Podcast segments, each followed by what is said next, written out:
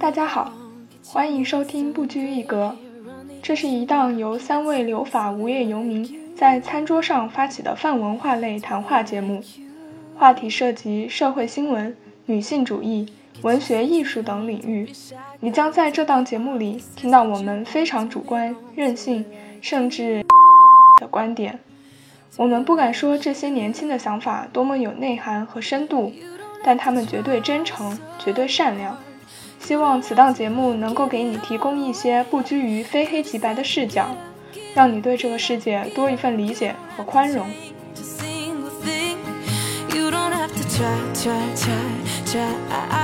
好像人有了审美之后，他就开始对你的外貌进行排名评价。他那个男生就回头看，啊，这俩不行不行。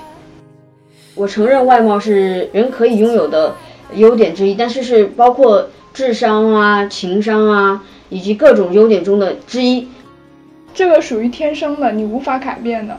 就这种天生的事情，我觉得是没有什么好评价的。这是他自己的审美，他没有要迎合任何人。有的明星被人说帅就算了，还要说丑帅。说到第一个，你们想到谁？他这么自信，为什么你们能够如此的不自信呢？你们也给我自信起来啊，姐妹们！一会儿唐代又是胖美人，宋朝又追求那种病态美，啥的话都让他们说了。这辈子要把那个一米八，那个超过那个一米八的身高刻在烟上，吸进肺里。有的时候感觉是不是男性所有的自尊，都是跟自己的能力挂钩的？这个仅代表我们的本台个人观点。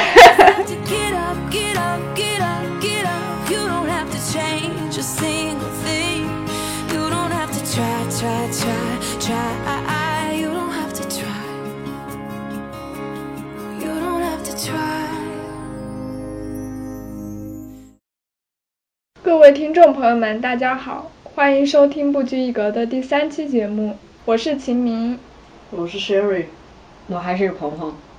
今天我们要聊的话题是外貌焦虑，相信这是一个很多人都会感同身受的话题。所以第一个问题呢，我们想聊一下关于我们自己所经历的一些外貌焦虑。我上中学开始就会长痘。那个时候就确实感觉到心情也不好，那个时候就会觉得很焦虑，好像也不喜欢照镜子。所幸呢是同学们没有在这方面说过我什么，但是那个时候中学生我确实是有听到不怀好意的男生说，他们晚上寝室夜聊的时候会给班上女生颜值排名啊什么的。他还那跟我说，他说你我们给你排名还不错哟，中等呢，中等水平。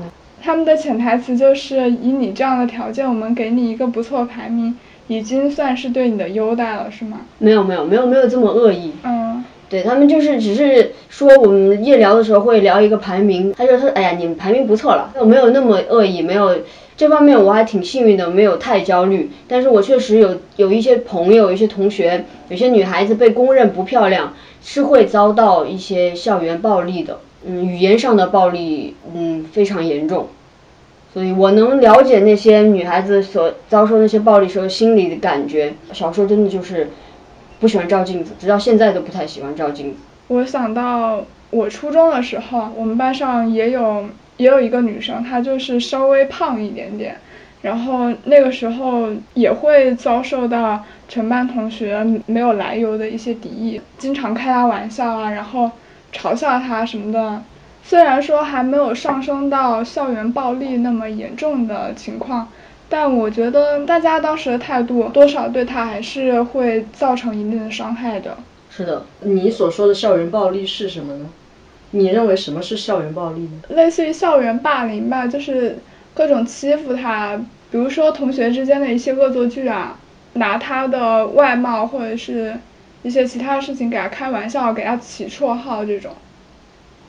其实，这种嘲笑、取笑就已经是一种暴力了呀。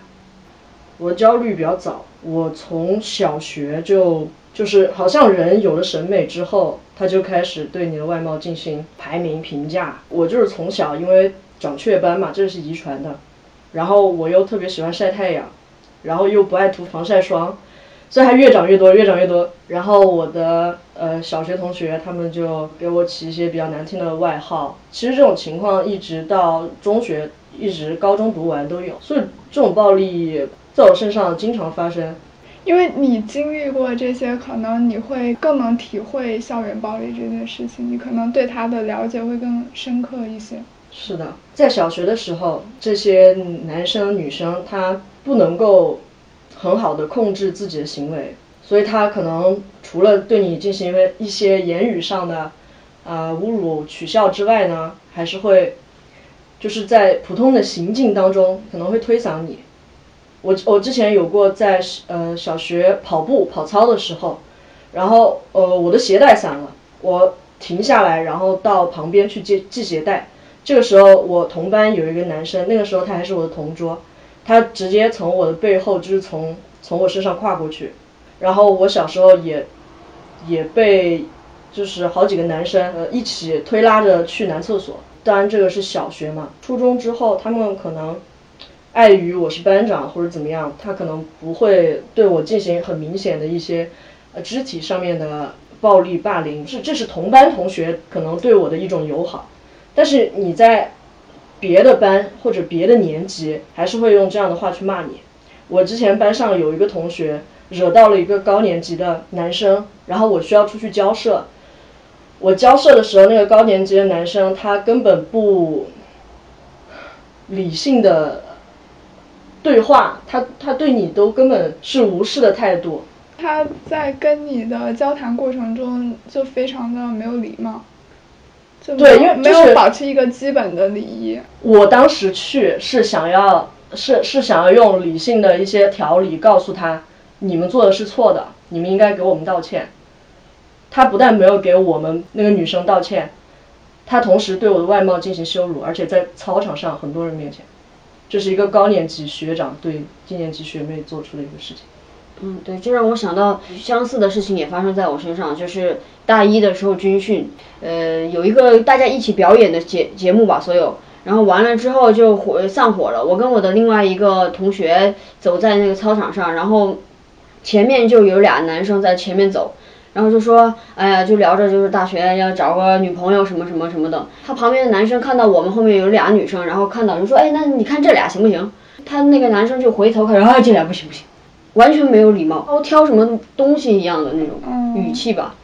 但是我相信 Sherry 所遭遇的，在因为他更年轻，然后在那么多人面前应该会更严重。嗯。那时候因为我也大一了，所以心理承受能力也会好一点。没关系，我那会儿心理承受承受能力也蛮好的，已经习惯了，麻木了。但你现在还是会一直记得记得这个事情吗？因为所以他因为这件事情可能对我现在。现在我在听到这样的话，我可能不会像当初一样很伤心去跟我的爸爸说这件事情。我可能现在面对这样的人，我可能会用相同的方式让他吃亏或者或者怎样。但是他当伤害了当时的我，这是不可磨灭的。他就算现在过来给我道歉，也没有办法弥补对我造成的伤害。因为我脸上长斑这个事情，高中毕业之后，我学语言的时候，还是就是有女生。他们跟我说：“哇，你长雀斑，你真的好酷！”因为那会儿很多模特之类的出现了，大家的审美逐渐从一种呃网红化的审美到了个性化的审美上。但听到这样的话，我仍然觉得非常的厌恶。呃，这个事情就是我已经不想再听了。当你跟我说：“哇，你好酷”或者“你长得好像模特”，我已经听腻了。其实你厌恶的是别人对你的外貌进行一个判。就是进行的一个判断，他无论是夸赞还是还是贬低，我都已经不想再听了。嗯，而且他的夸赞，我不认为是夸赞，我可能会觉得，是不是因为一些政治正确或者言论正确，你必须要这样去说？所以就是年轻男生的那些恶心的行为，就是会造成 PTSD 啊。请问小明，你有过外貌焦虑吗？我们成都的讲的这么严重，你突然一下不好意思开口了。对，和你们比起来，我的。外貌焦虑会比较小儿科一点，因为我确实会比较幸运，嗯，从小到大没有被人家当面说过很丑之类的话。但是我跟鹏鹏其实有一样的困扰，就是因为我学生时代会长青春痘嘛，刚开始的时候还是挺自卑的，我会想啊，为什么为什么别人不长？为什么偏偏这个事情轮到我？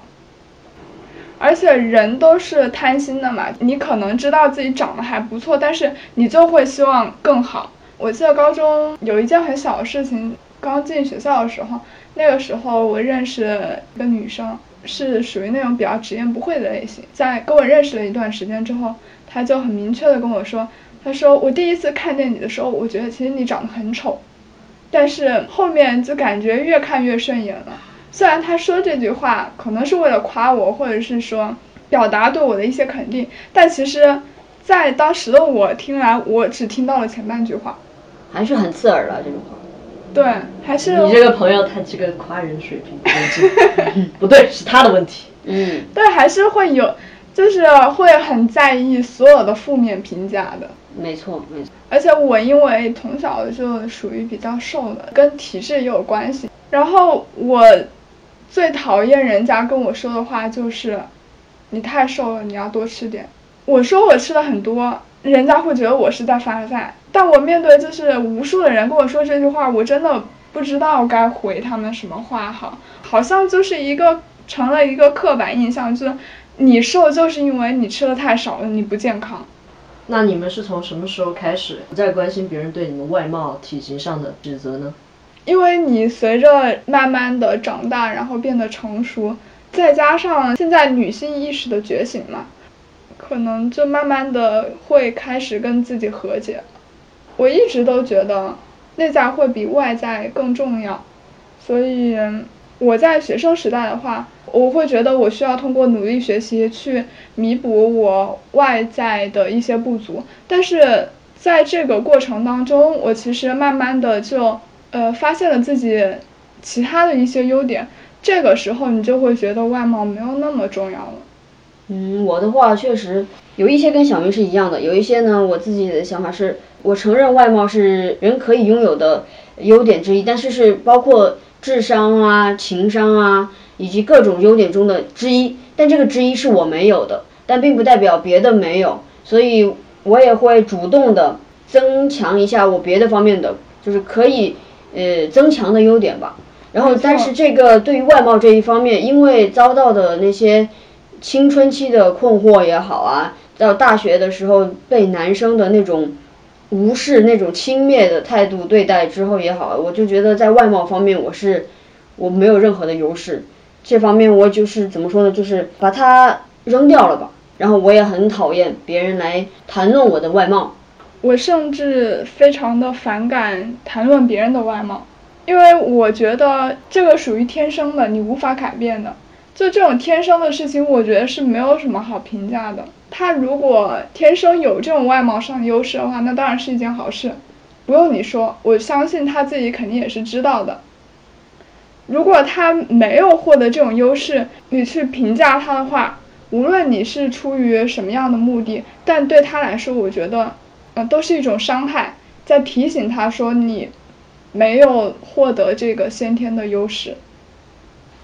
我自己不再理会别人对我外貌的一种评价，是从我中学受到非常重的打击之后，我回去实在是忍受不了了，跟我妈就是哭诉，我就说我实在忍受不了学校的那些同学对我的指指点点。他们说话那种轻蔑的态度和取笑的语气，我实在是，嗯，不想再学下去了。我妈没有任何的办法，她只能抱着我，然后哭。她说是她的错，是她遗传给我的，嗯然后希望我不要放在放在心上。如果有任何错，都怪到她的身上。我当时一瞬间就觉得，这些东西不是我或者我妈任何一个人的错，是因为那些学生，他自身的教育，他自身的修养还达不到。作为一个有礼貌的人，还不会怎么去尊重别人，同时这个社会也没有一个多元化的审美，也没不能够去包容先天没有优势的人，无论这个优势是外貌上，还是家庭，还是各方面。我当时并不明白为什么我们在提倡所谓的美，为什么我们的美会统一化，但是我决定。无论为了我自己也好，还是为了我妈妈也好，我再也不愿意去理会他们的指责和嘲笑。我的另外一个原因是，到后期发现这种指责还是分两类，一种男性，我为什么不去理会男性的嘲笑，因为我不需要获得他们的认同感。如果他想要对我进行什么样的评价，这样的词境是他们搞出来的，为什么不能够搞雄竞搞回去？另外一方面，为什么女生会对女生抱有那么强的恶意？还是因为一部分女生她确实吃到了颜值红利，她确实就是长得好看，然后那个社会上会有很多的人给她开绿灯。没错的。她为了维持自己的这种优势，她肯定是会对没有呃颜值红利的人进行一番批判指责。我倒是有不同的想法，就对你刚刚说的这一点的话，就是这种肯定的话，它其实是非常不稳定的。你会知道，这个社会始终有很多比你漂亮的女孩，永远有人比你年轻，比你好看。那当你失去了这外貌这一个优势的话，你反倒承担风险的这个能力会下降。你说这个话确实也很对。但这个话就好像穷人有穷人的苦恼，你怎么能够说有钱人没有苦恼呢？但是穷人比有钱人苦恼更多一项，那就是没钱；有钱人比穷人更多一项苦恼，那就是如何避税。对，对，所以各有各的苦恼。我在这里讲到吃到一些颜值红利的某些女性，那真的是他们的嘴脸。可能你们还是比较单纯，没遇到过。那些我觉得是属于他，不仅是因为颜值红利，而且他是媚男。媚男，对，这是最重要的。因为这样的颜值红利，不就是为了取悦男性吗？他还是媚男。那你们觉得女性化妆是一种媚男吗？网络上所说的。呃，说我出门，然后我要化妆，我要打扮的好看，并不是为了给别人看，是为了让自己开心。这种说法真的是成立的吗？我有时候会怀疑这一点，因为我觉得，毕竟人还是一个社会性的动物，它是跟其他人是有交互的。你难道不承认，就是你在家非常邋遢，然后穿着家居服，头也不梳，脸也不洗的时候是最舒服的吗？那为什么？为什么你出门的时候你就觉得你打扮好看会让自己更开心呢？首先第一点，我个人来讲，以及我身边很多朋友来讲，我们出门可以盛装打扮，也可以非常随意的出门。第二点，打扮是否为了男性，还是为了同性竞争？还是究竟是为了自己？我我这里说的就是，我质疑的就是说我不是为了给别人看，是包括男性和女性，不单指男性。如果是要出去社交的场合，或者是你你今天要穿一个什么衣服，就是要目的就是为了给别人看，那当然就是要打扮好看一点，或者是为了给对方一个比较舒适的观感嘛。不能说我今天有约会，我确实是头也不梳，脸也不洗，嗯，对吧？我自己出去买菜，我当然可以什么都不，对吧？穿个大裤衩子就出去了。我每次出门的话，还是会比较认真的打扮一下自己。我打扮的原因是因为打扮这些会让我在出门的时候更加自信。但为什么会更加自信呢？其实我觉得这个深层次的还是来自于别人的认同。就是我还是希望给人家的第一印象是好的，我在很多时候还是会不自觉的去迎合主流的审美吧，但这个是从小就被教育这样子，我觉得这种观念一时间很难改过来。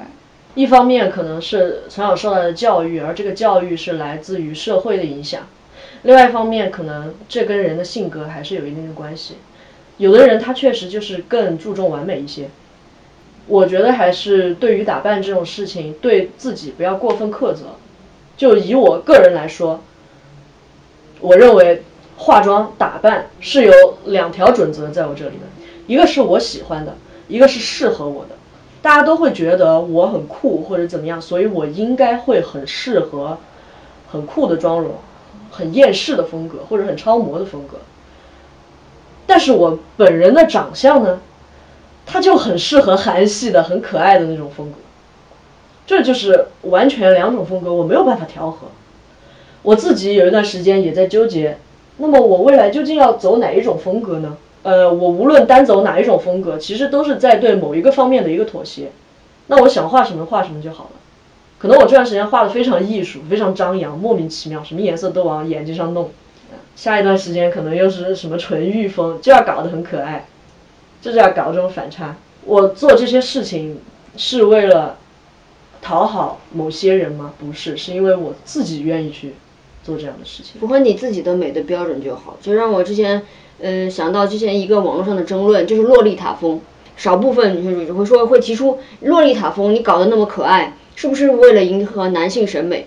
但实际上恰好不是，洛丽塔风被男性遭到了男男性的强烈抵制和批判。但是那些呃一直坚持用洛丽塔风打扮自己的女孩子，从来他们是不管男性怎么批看待自己的，他就喜欢这样的洋娃娃装，这是她自己的审美，她没有要迎合任何人。一个日本的女孩子啊，可能三十三十多还是四十多没有男朋友，但是都。无所谓，他说我因为这个是没有找到男朋友，但是我就是想要这样打扮自己。他他不管男生男生看怎么看待他，我认为他这也是一种打扮，但是他是为了迎合自己。对于很多真正有有经历特别大的外貌焦虑的普通女生来说，在他们心中，你要有美貌这个一，就是稍微有外貌这个一在前面，你后面加无数个零才会成立，不然你后面加无数个零还是零。为什么它是一？因为形象是你一眼就就能看到的，它最直观。所以我觉得可以努力的点就是，不要再把它看成是一。别的任何，我觉得才气、智力、情商，包括与人相处的能力，这些都可以成为一，成为你自己的一。除了你们刚刚说的这一点，我觉得现在社会女性对自己的一个外貌的标准也有点过于严苛了。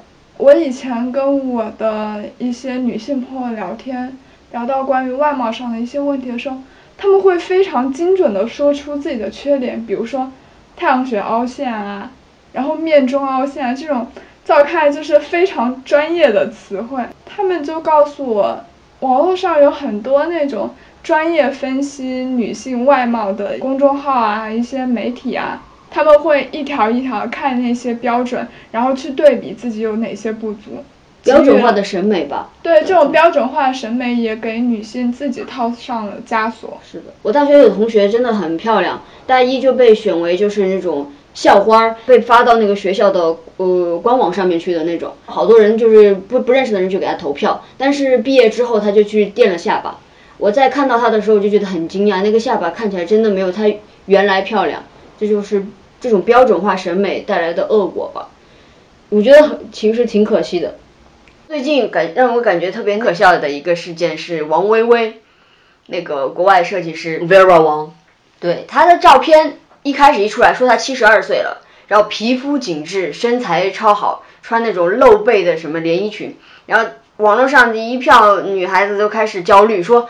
七十二岁我可以这样吗？她到底是做了哪些项目？怎么保养的？然后可以这么的年轻？怎么看着像三世子？结果后来发现，这个王薇薇她也是一个 P 图大师。她真实的照片，她真实的面部，她就是一个七十岁左右的人的面孔。她确实保养的很好，精神状态很好，但是面容还是不可避免的老去了。大家还是要相信自然，不要因为住在豪宅里的人。展现出了自己光鲜亮丽的一面，作为普通的我们就开始产生焦虑，说我不可能像她这么美，不可能像他们到了七十岁还这么好。但实际上，其实你更可以想到，这个王薇薇她自己也是焦虑的。那些制造外貌焦虑的营销号，它背后真正目的其实是为了牟利，把大家拖入消费主义的陷阱。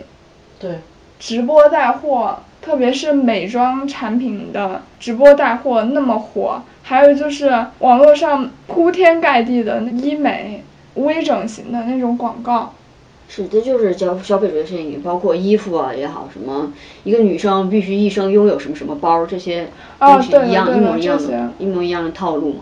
嗯，随着网络的发达，然后就越来越多这种各种各样的标准了。还是因为资下场了，像淘宝、医美公司，甚至是一些潮流网络。什么 MCC 红人馆、潮流人士嗯入驻的一一些网站，到后期美空网，美空网以前还不是所谓的什么模特呀，或者什么然后供人挑选的那种，不是那种网站，它只是单纯的分享自己的美照上去，然后再到淘宝，它形成了这个产业链。自带来焦虑还有一点，那个 BM，那个 BM 风的衣服，因为人的身材都还是多种多样的嘛，小码的人他有自己小码的衣服可以理解，不知道这个营销是脑子是，你看他只卖 S 码。他好像就是说，把能穿进 B M 衣服的女生就标榜成一种普世的女性标准，就是没有任何标准是特定的，每一个身材都有自己的标准。所以我认为这一切最重要的原因还是资本下场，再加上网络的一个扩张，所以带来的影响就非常巨大。每一个人都觉得我们应该顺应这个潮流，就好像我们上一期讲，每个人都有过很疯狂的时光，什么杀马特啊。后刘海这样的时光，其实也是在这样影响下形成的。像刚刚你提到，你们身边的好看的女性，她仍然会为自己的容貌感到焦虑，她就是想要精益求精，而这个精益求精的标准就是医美行业带来的嘛，要让你整容。女人的钱好赚呀，拿我自己举例子，我甚至都去做过祛斑手术的，就是那个激光，激光手术，那就确实是非常疼。我妈做了全套下来，她的斑已经全去掉了。然后我二姨、我小姨都去做了，他们后来也建议我去做，然后我去了一次，我后来再也没去过了。我就是觉得没有必要。我去的那一次也是为了为了我的父母，我父母认为我去班未来可能找工作可以找到一些更体面的工作。还有我的我的朋友，他非常有能力啊，但是他还是为了工作，他去割了双眼皮，做市场的。他的工作跟美有任何关系吗？没有。一个双眼皮没那么重要，而且我真的是觉得你的斑根本就不会影响你找工作呀。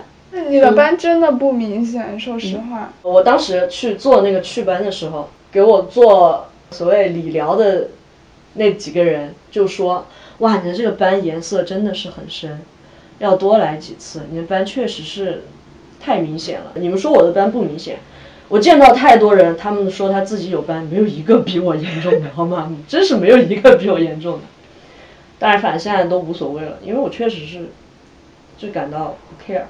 客观来讲，我也觉得这个完全没有任何影响，而是反而是那些消费主义的陷阱啊，嗯，男权社会对女性的要求啊带来的这些东西。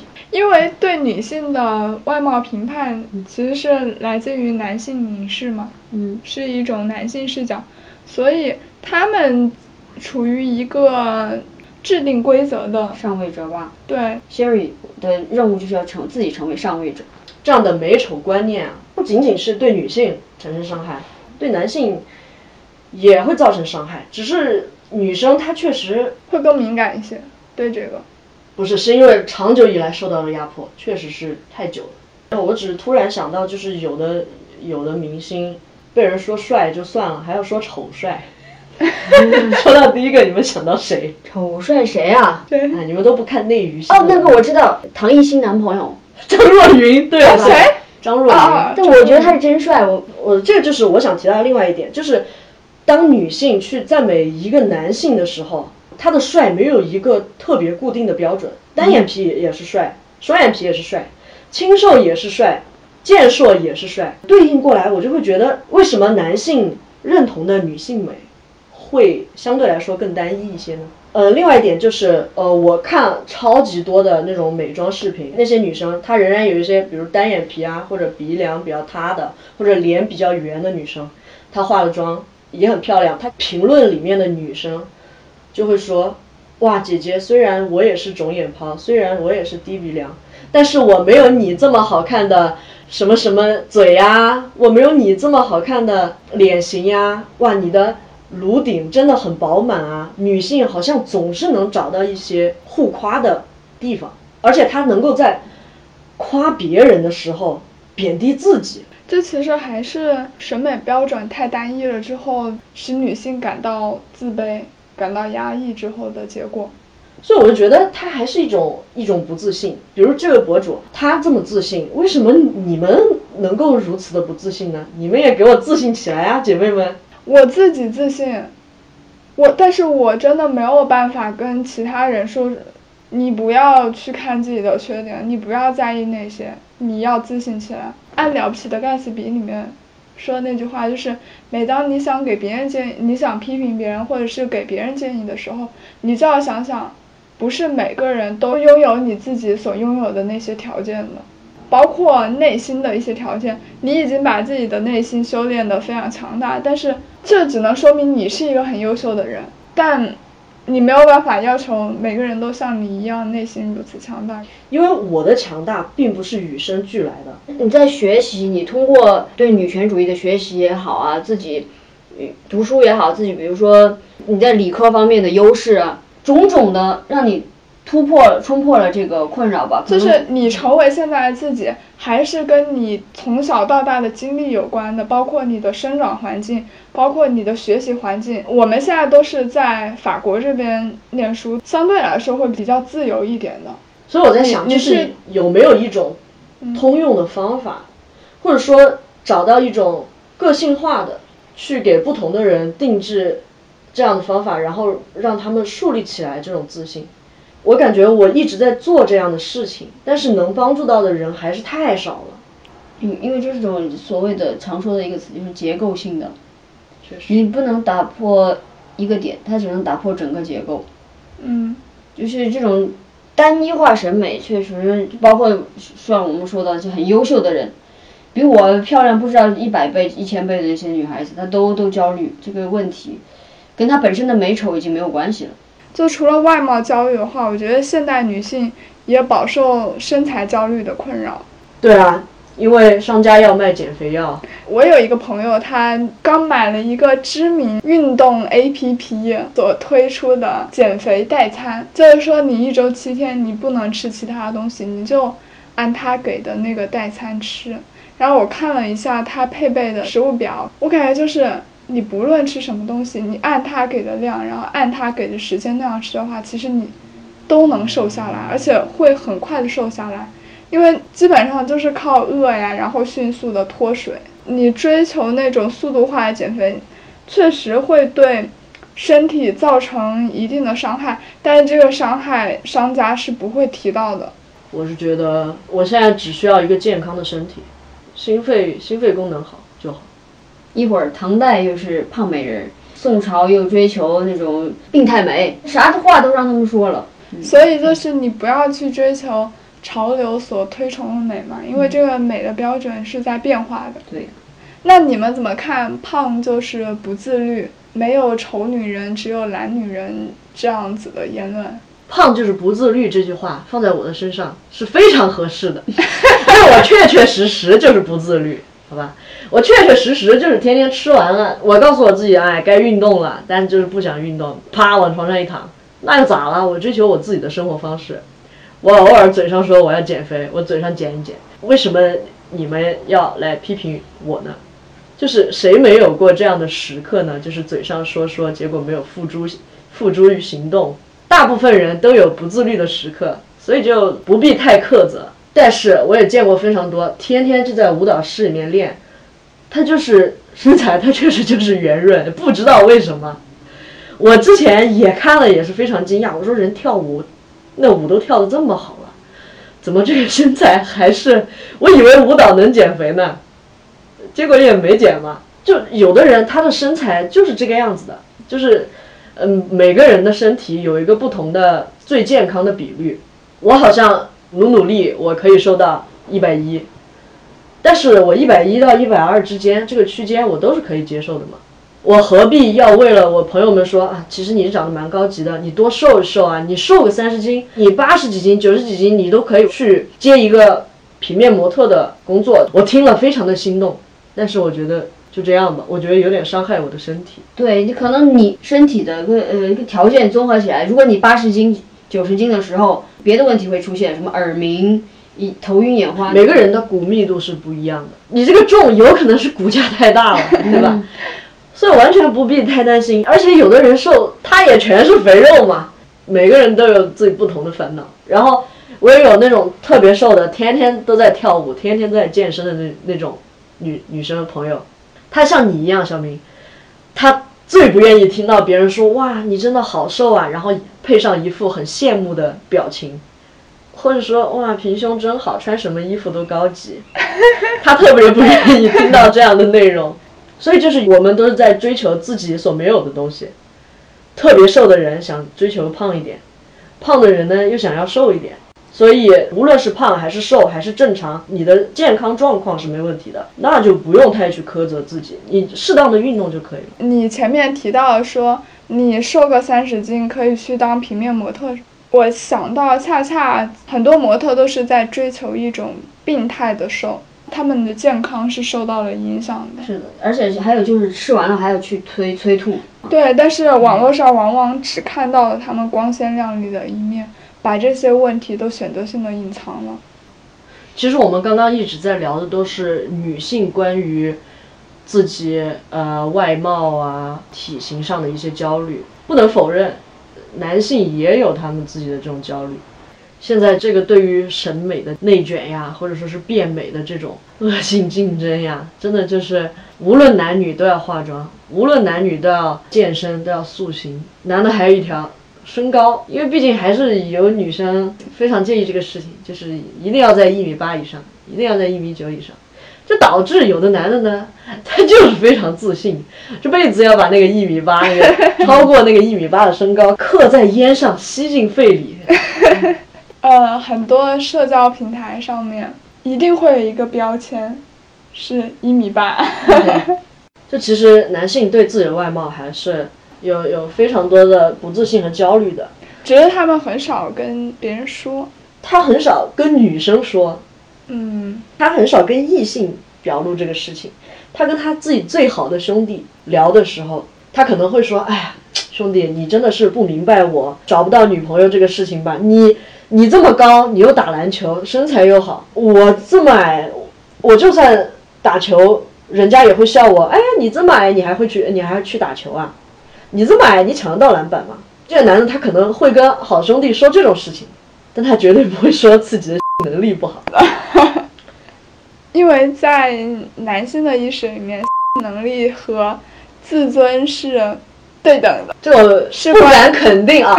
对，还有权利、经济。我我是这样觉得的。嗯，我我确实也是觉得，有的时候感觉是不是男性所有的自尊，都是跟自己的能力，呃挂钩的。这个仅代表我们的本台个人观点。对，非常主观的观点。所以这么看来的话，外貌焦虑其实无关性别，男女都有。是的，只是在我们。现在这个社会确实男性凝视更加严重，女性内部又没有团结，所以女性表现出来的焦虑会更多一些。再加上男性他不愿意对外展露自己的焦虑。总结下来就是，大部分这种对外貌焦虑还是源于一种内心的自卑。对，这种自卑就是从哪里来的呢？我仍然坚信啊，是社会带来的压力，周围生长的环境。给你的指责，这种指责其实就是一种大家都还没有学会什么叫真正的尊重。对，这可能也是教育当中一些教育当中缺失的一环。我还是呼吁大家，就好像你们你们刚刚讲到，呃，不能够不能够随意的，就是对别人提要求，说不应该这么自卑。我觉得要慎用这些话语，因为提出这一点的人，他。不一定是具有强同理心的，不一定能够完全站到当事人的角度，所以在不确保有强同理心的情况下，我们要做的就是提高自己的同情心，学会去相互尊重，学会礼貌礼节，在道德上要求自己，对自己做要求，而不要去对别人做要求，不要试图去改变别人。就今天这个外貌焦虑的主题而言的话，我是根本就属于一个嗯对自己没有自信的状态，我是不可能去给别人的建议的。但是我觉得就是天然的会有同理心吧，我们是一起自卑的。我们还是要努力去成为这个制定规则的人，尽管这个路还非常的漫长，但是能往前进一步就进一步。按胡适的一句话来说。进一寸有一寸的欢喜。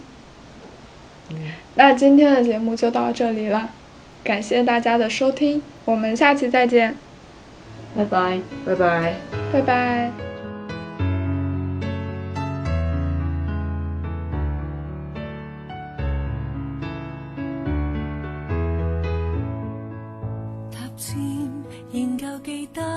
这拥抱极美好，爱有千斤重，重过无涯的铁路。你那手指再笨拙再粗，肌肤也被你修补。从前那一位